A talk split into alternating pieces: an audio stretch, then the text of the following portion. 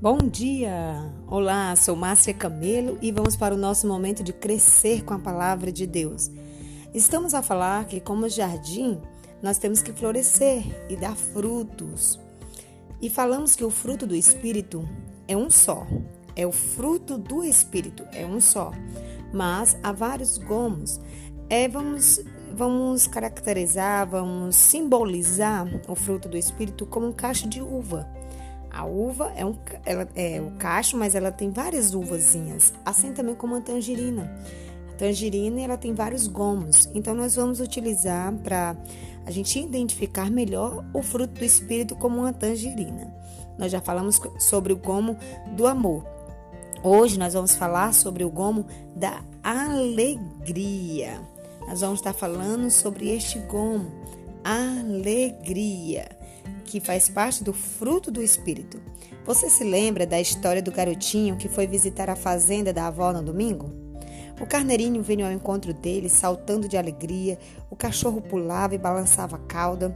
Sente-se, Rovey. Hoje é domingo e você não deve ficar saltando por aí, disse o garotinho. Depois, vendo o jumentinho parado, com as orelhas caídas, olhos tristes, cabeça baixa, ele disse: Ah, minha avó diria que você é o único cristão verdadeiro nesta fazenda. Ser cristão significa não ter alegria nenhuma? É o mesmo que não ter bons momentos? Você deixa que um problema entristeça com facilidade? Na fila do supermercado, você é capaz de identificar semblantes alegres? O que o seu semblante deixa transparecer? Provérbios 17, 22 afirma que o coração bem disposto é remédio eficiente, mas o espírito oprimido resseca os ossos. Você reconhece a verdade profunda que há nesse texto? A alegria pode ser o antídoto para os males de nosso mundo, de nossa igreja, de nossa própria vida. O fruto do espírito é a alegria. A alegria é a consequência natural de nossa salvação, a manifestação exterior de um bem-estar íntimo. Muitos estão desanimados e amargurados, sem alegria. Talvez a família ainda vá à igreja e até dê o dízimo, mas não há ânimo, não há alegria. O coração alegre deixa o passo leve. A alegria aumenta nossa eficiência. Pense na sua vida. Você tem estado amargurado? Lucas capítulo 1, versículo 35 a 55 trata da história de duas mulheres cheias de graça que conservaram a alegria numa situação difícil. A primeira é Isabel, mulher com idade avançada e estéril, que servia no templo com o marido sacerdote. De repente, aos 70 anos de idade, ela descobriu que estava grávida. Esse fato aliviaria do estigma de ser esposa judia estéril, mas onde encontraria forças para dar à luz um filho quando seu corpo já não era jovem? De que modo isso interferiria em seu, em seu ministério com o marido? E como, já idosa, poderia cuidar de um bebezinho? De outro lado, encontramos uma bela jovem solteira, desfrutando alto conceito em seu povoado. A moça ia sempre com outras jovens tirar a água do poço. Seu corpo, porém, começava a volumar-se com a gravidez. As mães meneavam a cabeça e advertiam as filhas: afastem-se de Maria. Ela se envolveu em problemas. Maria foi mal interpretada, olhada com desdém e difamada. Sua família passou a sentir a pressão social. Havia possibilidade do rompimento do noivado. As leis judaicas diziam que José devia levá-la para fora do povoado e apredejá-la até a morte. Será que essa jovem tinha mesmo certeza de que havia entendido o que o anjo lhe falara? A seu redor, por toda parte, havia reprovação. As mulheres cochichavam, as moças evitavam.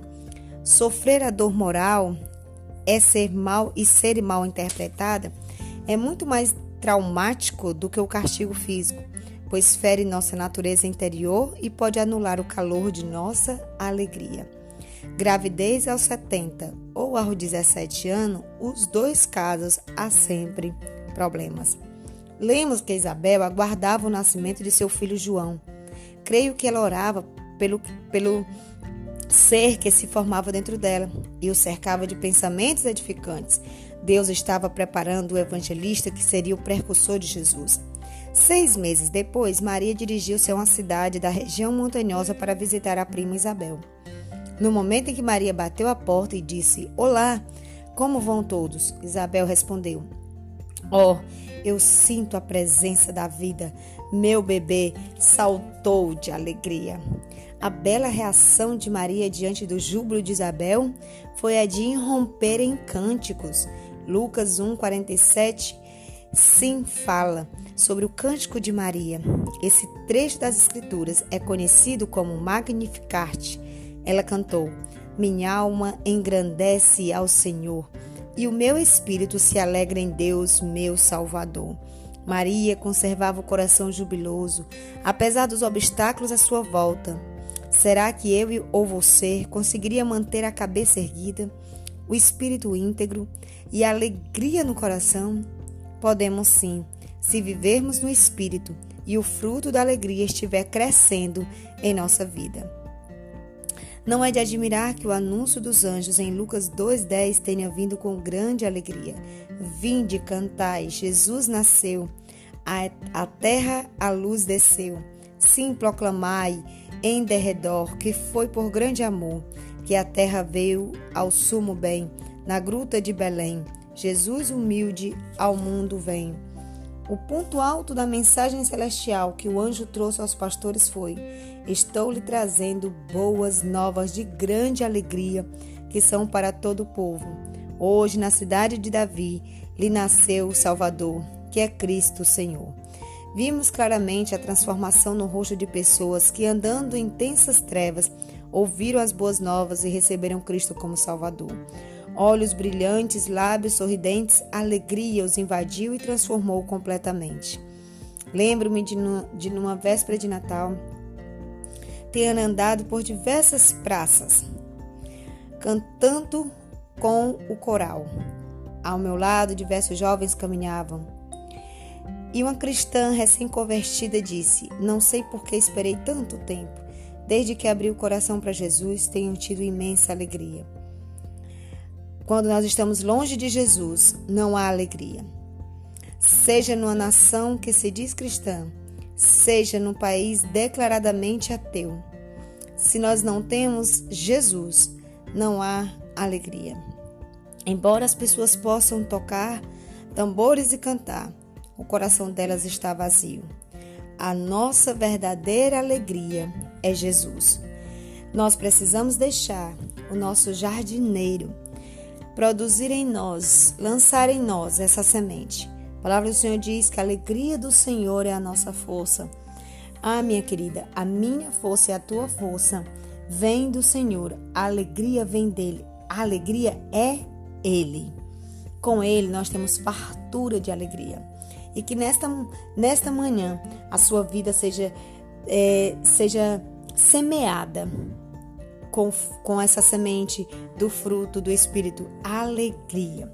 Eu não sei como você acordou, eu não sei como está teu coração, eu não sei como você está, mas eu sei que o jardineiro, ele está pronto para mexer no solo do teu coração e depositar, tirar as ervas daninhas da tristeza, da amargura, da desilusão é, e colocar ali a semente da alegria.